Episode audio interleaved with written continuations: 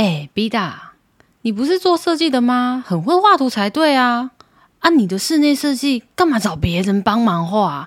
你不是专业的吗？哎，你说对了，不过也说错了。哈？什么意思啊？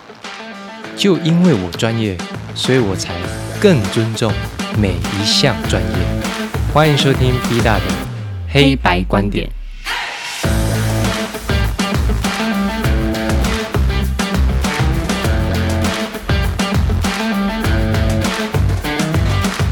哟，我们大大小小各行各路八大行业的专职朋友，大家好，欢迎回来哦。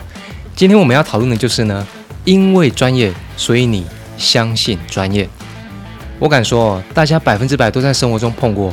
比如说，你装个冷气啊，专家你不听，你偏要教他说你高中汽修科你懂。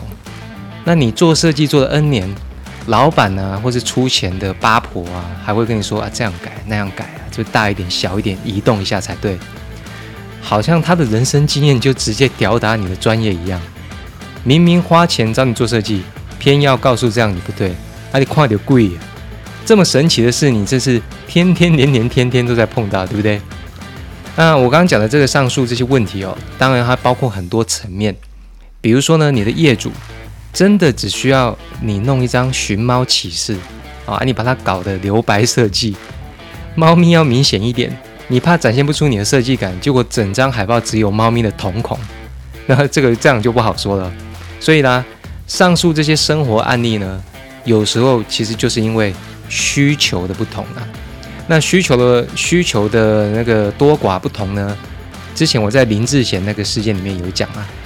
那我们今天要讲比较 peace 的就是坊间的迷思，你是做设计的，那为什么还要找设计师？来花钱帮你做设计呢？我开头也提到了哦，我是一个专业的工业设计师嘛。那其实你要我用 3D 软体来画出室内设计好了，那确实我是做得到。但是我要告诉大家，事倍功半。第二个，即便我们都是设计这两个专业结尾了，但是我们是完全不同的领域哦。我用更生活一点的方式来跟大家解释。呃，大家有喜欢吃西餐吧？那中餐料理文化也不错吧？法式料理兼具美感，对吧？好，那以上这些厨师呢，我们不分强弱，你可以请法式料理的来做做看佛跳墙，做威灵顿牛排的来炒咕老肉，炖红烧肉的你就要来烤布雷看看，大家觉得会发生什么事？不用我多做解释，应该有一些画面的，对不对？我们不排除有所谓的通才设计师的存在。但是呢，我们今天要把专业跟需求哦这两个词摆在一起看。我们先不要说平面设计啊或室内设计，B 大也只能说平面或是试色对我来讲，我目前是够用，不是专业。如果你问我家具在不在行，我只能说家具设计它算是以大量生产的角度，它算是工业设计的范畴嘛，所以我可以跟你说，我应该可以很快上手。但还需要研究一番。有这样子的概念以后，我们再说回来，真正专业的人为什么他们才能更相信专业？原因在于他们懂得尊重跟判断标准依据。好，那我这边 B 大用自己 N 年前一个真实经验，然后跟大家分享。话说当初呢，我帮公司设计一个很困难的桌上型电脑啊，不是一般形态的哦。就是那时候受到 Apple 推出直筒型的电脑的刺激，就是有点像骨灰坛那个吧。那好玩的是什么呢？这个案子的困难程度，说真的也累倒了好几个设计师，因为每个架构都是新的。最困难的当然不外乎就是什么显示卡、风扇、主机板的关系等等。那其中一个我觉得在这个案子里面不是特别难的，就是天线。啊，那应该也不简单了哈。是这样子的。当时我们的机台要都做成直立式筒型的嘛，那天线听的人很聪明啊，他当然不会放过这个机会。当然，他们本来的收讯就不会太差，因为我们这台主机还有配网路接口哦。那他们为了增加无线天线的讯号，提了一个很奇妙的想法。他们在这个筒子的侧边想放上三根可以打开的天线。你要放天线就放嘛，他要放可以打开的，你知道吗？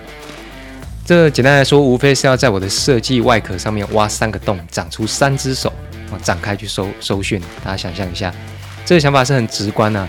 也就是说，你的电脑会有三只手张开，那去增加这个 WiFi 的收讯量嘛？那 B 大也说，如果今天我们是在设计 WiFi 接收器啊，或是伺服器这种产品，这个想法是可行的哦。但是今天天线 Team，你你们不能想象一下，这个设计加在一台主机上面是很奇怪的吗？那更不用说我们本来就有网络接口的，对不对？好，那天线 Team 的 leader 很有趣哦，他对我使出了专业扣帽子大法。哦，是怎么扣呢？他们说，哦，对对对，B 大，你说的没错，这样子很奇怪。所以呢，要请你们这个专业的工业设计来跟这个天线做一个完美的结合。大家听出什么端倪了吗？我我觉得这个话很可爱。我说你你想象不到那个画面怪怪吗？他说对，就是很怪，所以要请你专业的 ID 来帮我们做完美的结合。我说呃，那个没错啦。那你大家知道 B 大是不怕被扣帽子的吗？因为我们就专业的嘛，没错。所以我使出了真戴帽子大法来回话。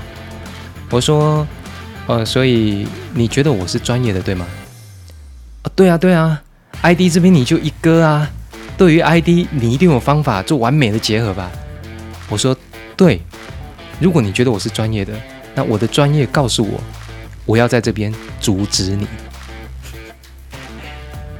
好，当时的气氛就像现在一样，空气凝结，机构 team 也笑出来。然后天线天的 leader 发现，他帮我扣帽子，成就了我刚刚的说法。我的专业告诉我，我要在这边阻止你啊！我看到他的脸色哦，从白慢慢的变成铁灰色。那撇了一句：“好啊，好啊，那不然就看到时候效率怎么样，我们请 PM 画押。”结果大家猜结果怎么样？当然没有加三只手啊，废话。那最后他最后用的那个 PM 画押这种恐吓大法，我们设计人员很清楚了。这个案子根本不是在设计天线接收器，这是设计主机啊，大哥，Come on！这个例子大家会发现，他们用不对的认知跟需求，反过来对专业来扣帽子。这个问题怎么解呢？对啊，我的解法就是不准你用啊。那你不是专业的吗？对，所以我的专业的见解就是这样子。所以这个东西就是跟生活有点类似。他根本误解了你的专业用法跟真实需求啊！所以呢，以上所有生活例子跟我这个呃那个让天线铁青的例子，我再重述一次。因为我们专业，所以我们知道视觉设计、室内设计、网页设计，各行各业都有它精深的设计考量。就算你是做八大行业的，我也不会拉客人啊！这就叫专业，尊重专业。那么最后，B 大用一段小故事送给大家，这是很久的故事了。话说某家公司的一台关键设备出了问题，导致整条生产线都停摆。他找了一堆工程师来修了一个礼拜都搞不定。最后这家公司的老板听到一位经理的建议，哦，他们找到了生产这个设备而且已经退休的王牌技师来看，就真的把他请出来，因为人家退休了嘛。啊，技师看了一下，跟老板说：“OK。”我可以修五十万，你愿意吗？哇，老板很开心的说：“愿意，愿意，当然愿意。”大哥，我都停线一周了，再这样下去我要挂了。就退休技师二话不说，从车上拿出一些基本工具跟材料。那所有人都非常好奇，这个一个礼拜都一堆工程师都解不了问题，他要怎么做？结果呢，他打开机器内部的某一个夹层，直接。拴下一颗看似完好无损的螺丝，啊，拆下来以后，嗯，眼睛看了一下，确定少了两圈螺牙，接着马上换了一颗他备用新的螺丝。神奇的事情发生了，机器真的好了。那老板开心之余，又有点气愤了。哎，兄弟，一颗螺丝要我五十万，太离谱了吧？而且你才弄了多久啊？五分钟吧。老板摆出了架子。好，那这个老技师刚回答：“你不是刚刚答应的吗？”老板说：“但这真的太离谱了啦！我们不行了，我们要收到报价单，你要 break down 分列细项给我看，不然我真的无法接受。老技师也无奈说：“好。”隔天，老板收到一张报价单，果然 break down 三个细项：一、螺丝零件免费；二、拆卸检查一千元；三、找出问题点并恢复生产线出货四十九万九。